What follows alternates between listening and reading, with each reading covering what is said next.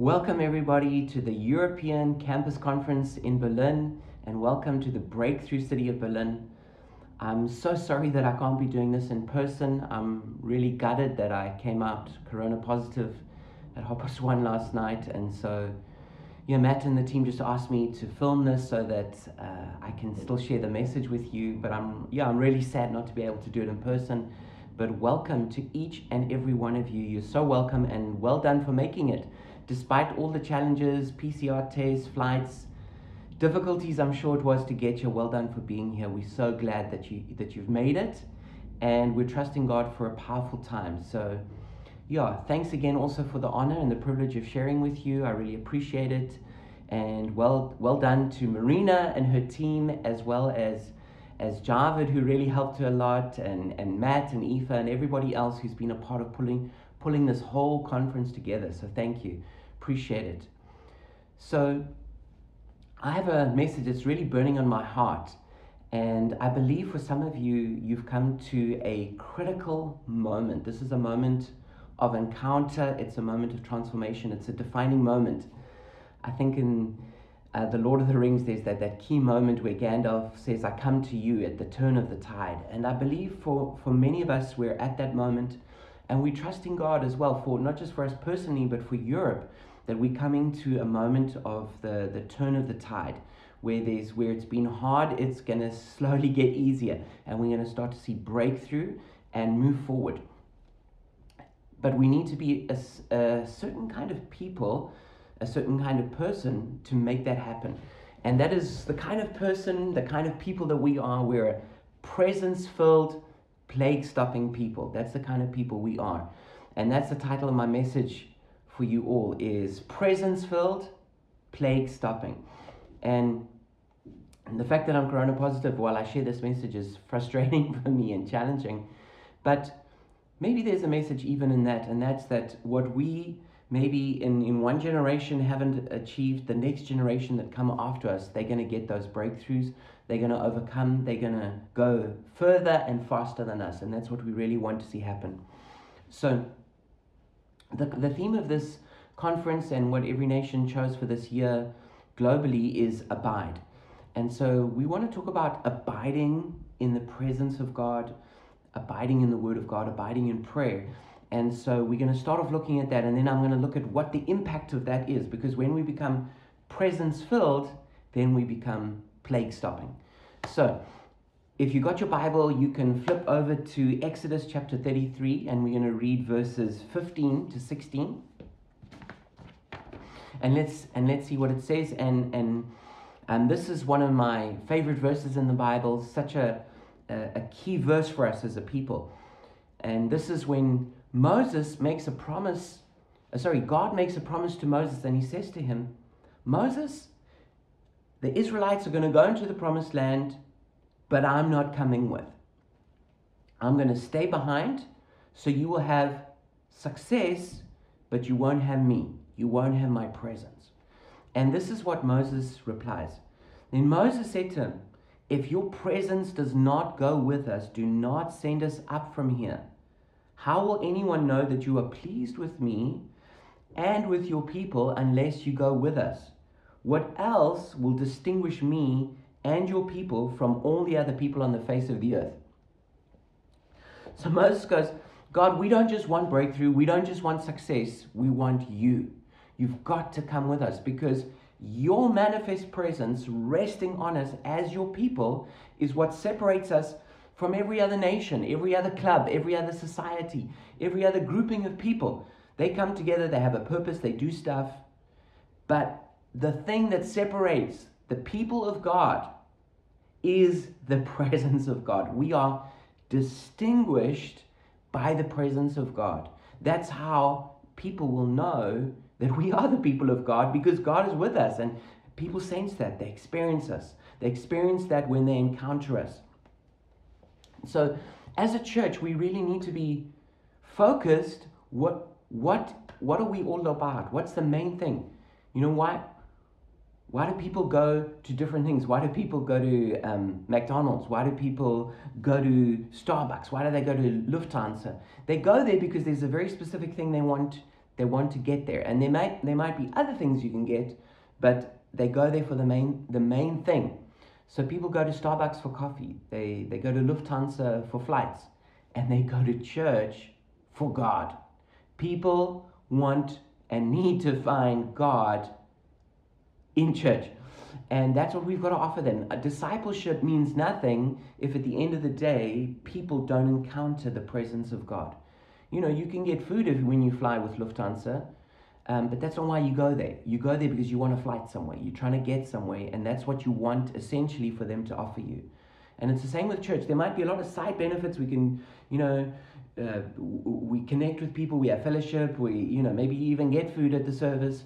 Um, you, there's all kinds of projects you can be involved in. But the main thing, at the at the very center of why we gather, in our campus ministries, in our church services, in our discipleship, is we've come to encounter God. We've come to meet God. We, we need to have His presence in our midst. So we need to abide in the presence of God. And we essentially do this through the Word of God and through prayer. As we, as we meditate on the scriptures, as we read the Word, rhema, revelation comes out of the Word into our spirits and we encounter the presence of God. It's like the scriptures are a portal into the presence of God. And prayer is the same. As we as we lift our hands in worship, as we begin to intercede for situations that we burden for, the, this also becomes like a portal into the presence of God, into the heart of God. Now, um, where I come from in Africa, there are tourists who come from all around the world to see the Big Five. And so the big five are elephants, lions, leopards, rhino, and buffalo. Those are the big five. So people come because um, they want to see those five special creatures. And people pay a lot of money for that. And that's kind of like a defining thing for African safaris. But I don't know if you know this, but God's also got his big five. And these are the five characteristics that God Himself says this is me. This is who I am. The, these, these characteristics express the essence of who I am. So in Exodus chapter 33, we have this amazing moment where God says, let your, let, don't, don't go, we don't want to go without you. Your presence must go with us. And God says, okay, I'll go with you. And then Moses says to, says to God, now show me your glory. And God says, okay, I'll show you my goodness. In other words, his, his goodness is his glory. It's the essence of who he really is. And then if you flip over to chapter 30, 34, you, we then read about that encounter that Moses has with Yahweh. And God, Yahweh, explains who he is. And we can read about that in Exodus um, 34, reading from verse 5. It says, then the Lord, and when it says the Lord in English Bibles, that's the word Yahweh, the personal name of God. Then Yahweh came down in the cloud and stood there with them and proclaimed his name, Yahweh. So he's saying, This is who I really am. Verse 6 And he passed in front of Moses, proclaiming, Yahweh, Yahweh. Okay, so it's this double statement. That means in the Bible it's emphatic. He's like, this is who I really, really am, and I want you to get this. And then he names these five incredible characteristics. He says, the compassionate and gracious God, slow to anger, abounding in love and faithfulness. And these are these are God's big five. Compassionate, gracious, slow to anger, abounding in love and faithfulness. And the, the first one, compassion, um, this is the word in the Hebrew, it's the word rakum, and it comes from the word for a womb, which is rakem. So, what that means is that God is saying that He has compassion like a mother has compassion for her child. Something incredible, something so beautiful. And the second one is He says He is gracious. And gracious means receiving a gift we don't deserve. That's who God is. He's incredibly kind and generous to us, even and, and maybe especially when we don't deserve it. The third thing is it says he is slow to anger. And in the Hebrew, slow to anger literally means long of nose. And in, in Hebrew thought, the nose is, is connected to anger. Like when uh, Potiphar's, uh, Potiphar's husband heard that Joseph had assaulted his wife, even though that was a lie, it says his, in, in the Hebrew, it says his nose grew hot. Or, or in the Bible, it talks about the, the uh, when God's angry, it talks about the blast from his nostril. But it also says that God is long of nose. You know, he takes a long time to get angry, that, which is quite the opposite of how many people see God. They think of God as an angry, intolerant God, like, you know, ready to judge and destroy. But that's actually the opposite of how God is. He's incredibly patient and he is slow to anger. The, the fourth thing is this word, which is one of my favorite Hebrew words. It's the word chesed, which is translated here as love. And, and it's a really difficult word to translate because it means so many amazing things. It means mercy, compassion, kindness. It means commitment. It means faithfulness. It means loyalty. It means love. So um, the key the key understanding is is loving kindness, and this is that God is so loving that he he loves us unconditionally. It's it's a love that's stronger than death. It's love that endures forever. The Bible says, or it's unfailing. And then the last of the big five that we read about is faithfulness. And it says that God's faithfulness flows to a thousand generations. So can you imagine that? That an ancestor of yours does something a thousand generations before and you still reaping the benefits. Or maybe you could think about it this way that your life now, that you if you live serving God, that his faithfulness will flow to your descendants to a thousand generations. That's it's incredible. God God is so faithful, he's so loyal, he's so kind. And these these big five, um, this is what captures the essence of the character of God. Um, this is the glory of God. This is the goodness of God. This is the beautiful. This is the beauty of God. And we serve such a beautiful God. And so when we talk about abiding in the presence of God, essentially what we're saying is we need to abide in his compassion, abiding in his graciousness, abiding in his being slow to anger, abiding in his chesed, his love, abiding in his faithfulness. And as we do that, we are transformed and we become like God. And um, we, we, we abide again in the word and in prayer. But as we do that, it, this is the kind of God that we encounter in the word and in prayer. Now, when we do this, when we when we distinguish by the presence of God, when we abiding in the big five, then we live a certain way. It impacts us, and we become out of this encounter with God, we become transformed, and then we go out and live doing different things, things we would never have done before if God hadn't gotten a hold of us. And there's just no telling how your life might change if God gets a hold of you and you will become something so much more beautiful than you could have imagined you could have become. You will do much more daring things than you thought you would ever dare to do. And so this comes to um, another my my other main scripture for tonight, and that's from Numbers chapter 16, verse 46 to 50. And so you can find that in your Bible, or uh, perhaps it'll be available on the PowerPoint now. So let's have a look at what it says. It says, Then Moses said to Aaron, Take your censer and put incense in it, along with burning coals from the altar, and hurry to the assembly to make atonement for them. Wrath has come from the Lord, the plague has started. So Aaron did as Moses said and ran into the midst of the assembly. The plague had already started among the people, but Aaron offered the incense and made atonement for them. He stood between the living and the dead, and the plague stopped. Oh, that's just like such an incredible verse. I'll read it again. He stood between the living and the dead, and the plague stopped.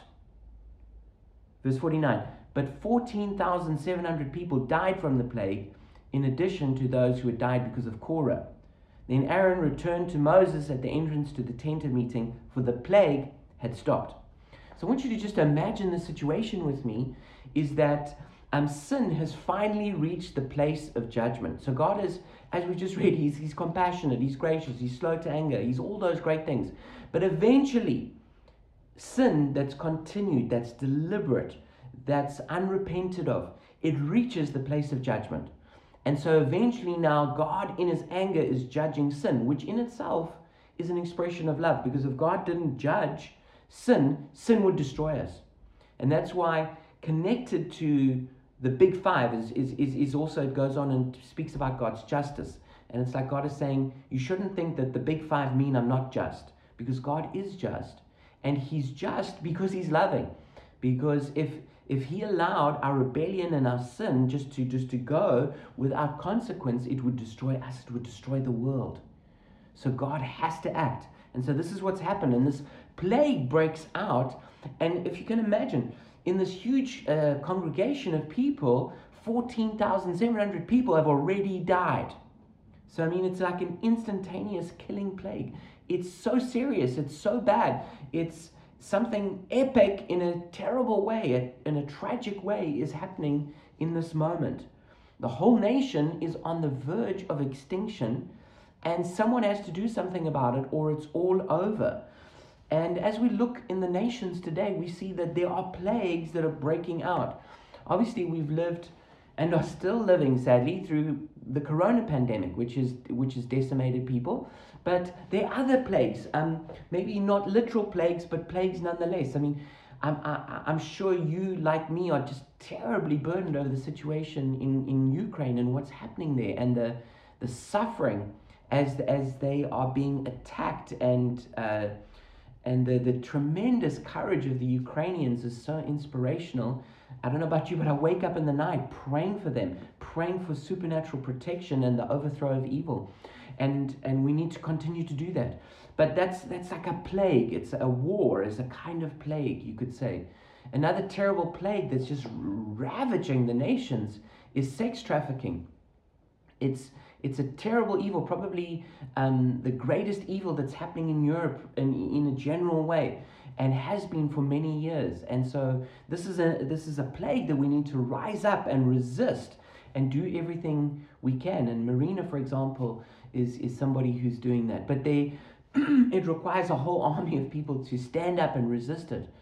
Um, and we see at its core that rebellion, which is what caused this particular plague, is rebellion is a plague. Sin is a plague. And this is the greatest of all plagues, is the sin of the human heart. That if it's not dealt with by the mercy and the grace of Christ, it's going to destroy people just like a plague will. It's going to destroy the person who's got it, and and they pass it on to others, and they destroy other people. They damage other people. They also influence other people to do sinful things, and so God has to deal with all these plagues, and that's why it's so important that we make disciples, that we preach the gospel, that we help people to overcome sin and be strong. It's why we need campus ministries. It's why we need local churches so that we can destroy these plagues. And this is what God has called us to. And just to, to, to emphasize it again, what it, what it says there in verse 48, Numbers 16 48, just always remember that scripture.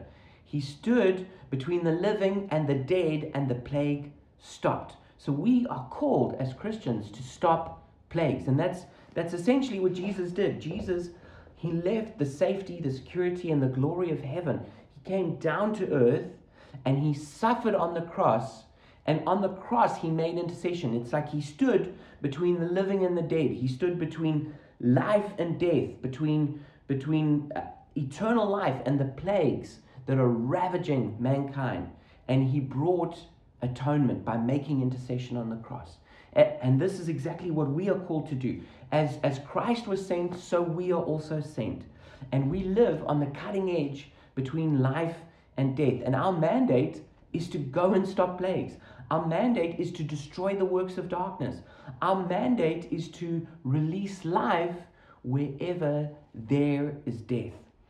And what I really want to encourage you is that just one person can make a difference. And that's what we see with Moses is that Moses time and time again he saved Israel from destruction through his prayers. But we see in this particular case that Moses sent Aaron to make intercession, to make atonement for the people. And through that one man, Aaron, the nation was spared from being wiped out. So one person moved by the presence of God, one person abiding in the presence of God, who knows the heart and the nature of God, can be sent out and stop plagues and make a difference. And you could be that person. You could be that person on your campus. You could be that person in your city. You could be that person in your nation. You could be that person in your generation. So, how do we prepare to be a plague stopping people? And the first one is that we need to be sent. And we see here with, with, with Aaron that he was sent by Moses. And, uh, he, and that means he, um, he was sent, it wasn't just that he went. And there's a huge difference between being sent and you just went. When you when you just went, you're just like, oh, I think I'm going to do this. I'll just go do whatever I think. But being sent means you're authorized by God and you sent out by leaders. And this is a really important principle. It's an principle of the kingdom is that we only have authority when we are under authority. And so we want to be sent people, not just people doing whatever we think is best. And then we see that um, Aaron had a censer. A censer is what you would put incense in and you would burn it. And, and, and, and, it, and, these, and these coals could burn. And this represents our ministry. Uh, your censer is your ministry. And that means every one of us needs to have a place and a people that we serve. This is like, this is my place where I bring everything God has given me and I do it. And then incense in the Bible always represents prayer. So it's we we we are sent, we have our censer, which is our ministry, we filled it with prayer, which is the incense, and then we get this, it says, with fire from the altar. And the altar is a place where we worship through sacrifice. That's what an altar is. It's where in the Old Testament animals were killed as an offering to God. Now, today we obviously don't need to kill animals because of what Christ did on the cross, but there is still a place where we sacrifice and we, we suffer for Christ. We lay things down for Jesus. And this is our worship to God, as it says in Romans 12, verse 1 and 2. And so we want to be these living sacrifices where we live lives that are consecrated on the altar of God. And and then it says that there's fire that comes on the altar. And when we live, laid down lives for God under His Lordship, living to do His will and not our will, then we can receive the fire of God to go out and stop plagues. So, how are we going to stop plagues? And um, there are three points that I want to just emphasize as we as, as as we as we look to how do we mobilize ourselves for God. The first one is number one is we need to catch the fire. We need to catch the fire. We need fire from the altar. That's what Moses said to Aaron. He said, Go get fire from the altar. And a couple of months ago, I was on my way to uh, a church service, and as I was praying and seeking the Lord, I was actually on the train, and I just felt like the Holy Spirit said to me, Gareth, find your fire. Find your fire. So I found my favorite worship song, put on my earphone, and just like pressed into the presence of God. But it's not just for that moment, but it's generally we need to find our fire. We need to connect with what makes us alive spiritually. And the Bible tells us that we need to fan into flame the gift of God within us. So it's not just enough to have a gift, it's not just enough to have a ministry, but we need to fan into flame our passion, our zeal for God. And so we need to we need to stir up hunger, we need to be thirsty. And as we do, we start to burn and we set ourselves on fire by the grace of God. This is so important. We need to catch the fire. You and I, we need to catch the fire. And sometimes when we've been in ministry for longer, we think, oh, no, I know all that stuff, or I've got the experience. No, that, that's not enough. We need to be on fire and burning for God. So, number one is catch the fire. Number two is you've got to run to the plague. So, Aaron, he went to the altar, he filled his censer with incense and fire, and then he ran to where a plague was. Now, obviously, a human reaction is when there's a plague, so we turn around and we run away from plagues. But in the power of God, we can run right into the heart of darkness. We can run into the danger zone filled with the fire of God, sent by God to make a difference and to stop plague. So we've got to run to the plague. I love this quote by the English missionary C.T. Studd. He said this Some wish to live within the sound of a chapel bell. I want to run a rescue shop within a yard of hell. wow, what a, what, a, what a mentality, what an attitude to have running a rescue shop within a yard of hell. But that's how we need to be. It's like, no, we want to, we're going to run onto the campus. It might be the hardest place in our city, but we're going to run there. We're going to run to the worst of sinners because those are the people that Jesus loves and is reaching out to. And so we run to the plague. We don't run away from it, we run to it.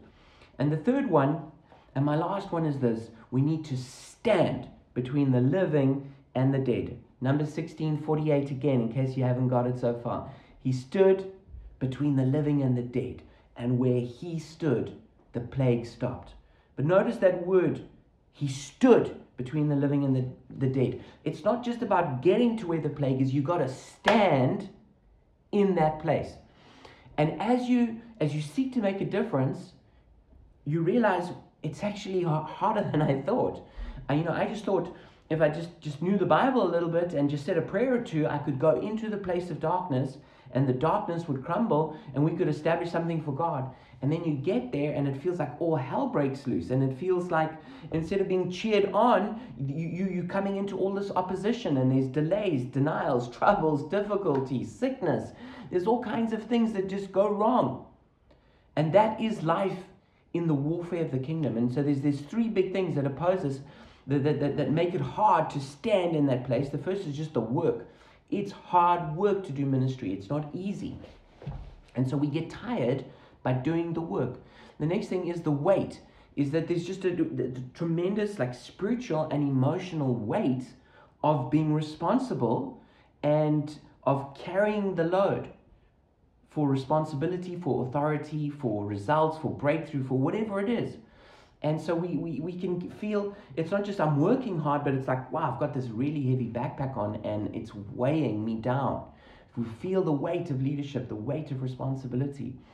And the third thing that we can feel is the warfare, is that as we as we rise up in a spirit of faith and run to the place of darkness, run to the plague, and seek to bring life, it, it is like all hell breaks loose because all hell does break loose. Uh, demons don't just uh, concede territory without a fight. And so we we in a spiritual battle. And we need to and that's why we need perseverance. It's why we need endurance.